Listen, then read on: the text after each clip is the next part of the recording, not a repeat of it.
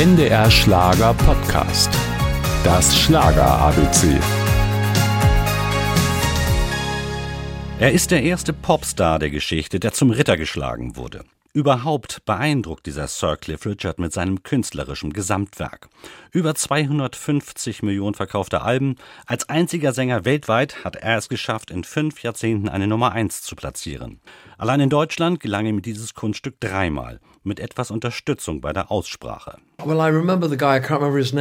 Da kam immer ein Mann, der hat mir die Texte vorgelesen und ich habe sie dann in Lautschrift aufgeschrieben. Ich wusste nie ganz genau, was ich da eigentlich gerade singe, aber er hat mir immer gesagt, das hier ist ein Liebeslied, das ist ein fröhliches Lied.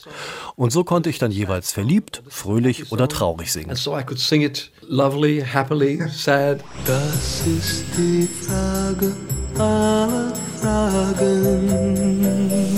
Rosa Lippen soll man küssen, denn zum Küssen sind sie da. It's so funny how we don't talk anymore. When I heard We Don't Talk Anymore, I said, oh, als ich zum Beispiel We Don't Talk Anymore zum ersten Mal hörte, sagte ich, bitte, lasst mich diesen Song singen. Und sie sagten, der ist für dich. Und ich weiß noch, wie wir im Studio standen und dachten, das könnte ein Hit werden.